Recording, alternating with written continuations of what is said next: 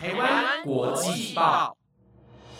，The Taiwan Times 制作播出，值得您关注的国际新闻节目。欢迎收听台湾国际报，我是杰安，马上带您关心今天五月三日的国际新闻重点。听众朋友们，大家晚安，很高兴又能够在礼拜一和大家相会了。这个周末发生了很多重要的新闻哦，像是印尼的疫情持续的恶化，民众似乎对政府的不满开始爆发了，很多地方出现了零星的抗议。北韩为了禁止国民看南韩戏剧下了重手，传出有上万名学生自首。还有美军刚宣布撤离，叛军就出来威胁了。更多丰富的内容都会在今天接下来的节目当中为大家整理哦。节目正式开始之前，想邀请您追踪台湾国际报 IG 粉丝专业。里边的内容包含了当周的新闻重点回顾、国际名人介绍等等，而且告诉大家一个好消息哦，最近我们举办了回馈粉丝的抽奖活动，奖品非常的精美实用，相信你们一定会超级喜欢的。时间只到五月六号，赶快把握机会，点选资讯栏当中的链接，一起来参加吧。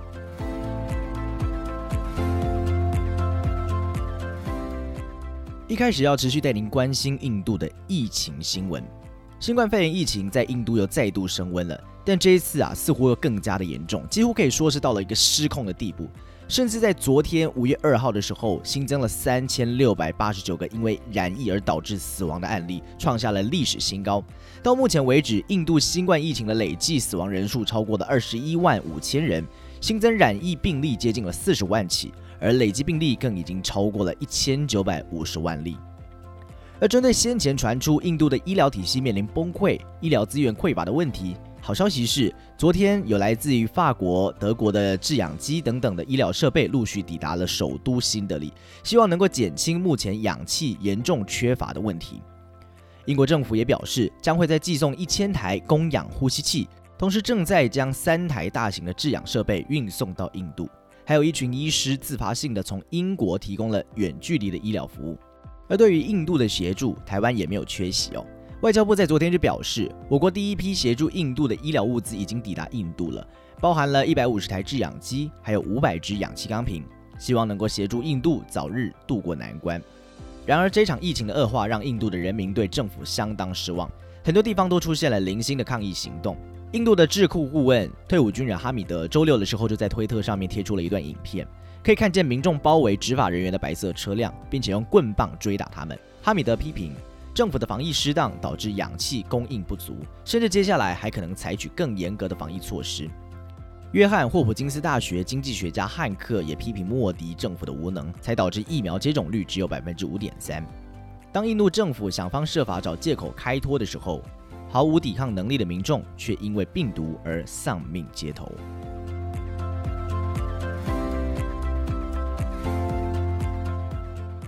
接着要带您关心，北韩领导人金正恩最近要求要加强注意年轻人的思想以及穿着，因此禁止人民观看南韩电影戏剧的惩罚也随之加重。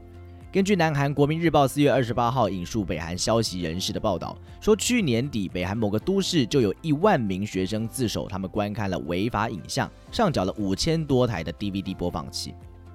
金正恩其实在四月初的时候就曾经在劳动党会议当中表示。青年教养问题是攸关党与革命、祖国与人民生死的问题，所以要求劳动党干部从年轻人的服装到言行都必须要仔细的审视。尤其最近北韩所面临的，包含了外国的经济制裁、新冠肺炎以及天灾不断，都可能会加速民心动荡，所以造成北韩政府必须要更多管制人民的思想，尤其是那一些向往国外文化、对党忠诚度比较低的年轻族群。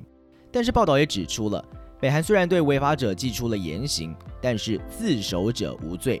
之所以会鼓励人民自首，可能是考虑到光是加强管制或是处罚，并不能够有效的去除在民间广为传播的韩流。但消息人士也指出，如果光是自首的人就有一万名，那么没有自首的人肯定是更多了。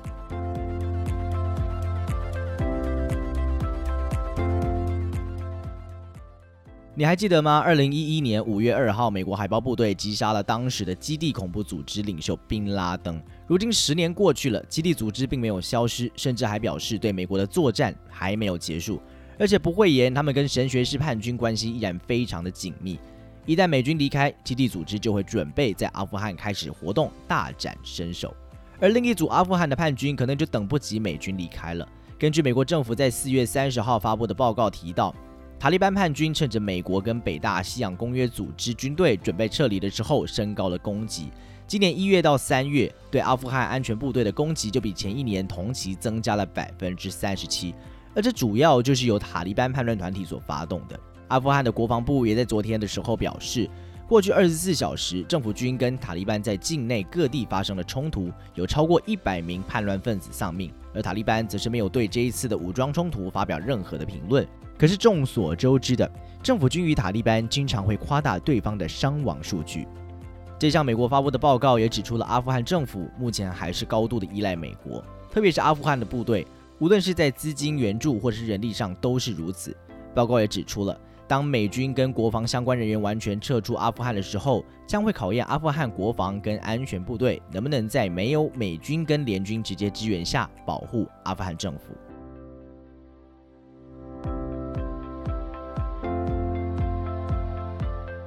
接下来要带您关心有股神之称的波克夏公司董事长巴菲特，五月一号出席了波克夏公司的年度股东会，并且回应股东提问。会中，他提到去年出售了部分苹果公司股票的决定可能是一个错误。他说，他认为苹果公司以不可或缺的产品建立了不同凡响的事业。他指出，虽然库克在创造方面是不及贾伯斯，但库克却也达成了一些贾伯斯没有办法实现的成就。那么，截至今年三月三十一号，波克夏公司的前四大持股仍然分别是苹果一千一百零九亿美元，美国银行四百亿美元。美国运通两百一十四亿美元，和可口可乐两百一十一亿美元。波克夏公司也公布了上季的财报，营业利益增加了百分之二十，使得公司目前所累积的现金啊，成长到了百分之五点二，接近上一次破纪录的一千四百五十四亿美元。可以说，这是二零一零年以来的第二高水平。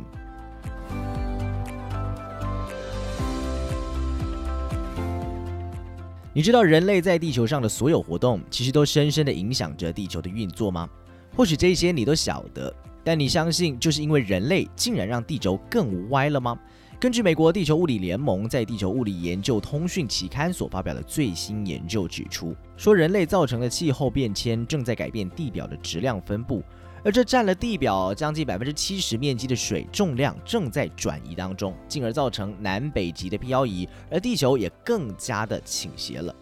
苏黎世大学气候科学家汉弗莱解释，地球就好像一个绕着轴旋转的陀螺，如果顶端重量移动，这颗陀螺的旋转轴心也会跟着倾斜。而目前地球就是面临这样的一个状况。而以在美国、中国跟印度抽取地下水来发展农业的状况来看。其实这也会对地表上的水质量分布产生影响，但值得庆幸的是，汉弗莱也说，水体的质量变化确实强大到可以改变地球的轴心，但是因为地球轴心的变化不够大，虽然现在一天的长度已经有所改变了，可是差距呢还是以毫秒为单位，因此目前还不至于会影响到人们正常的生活。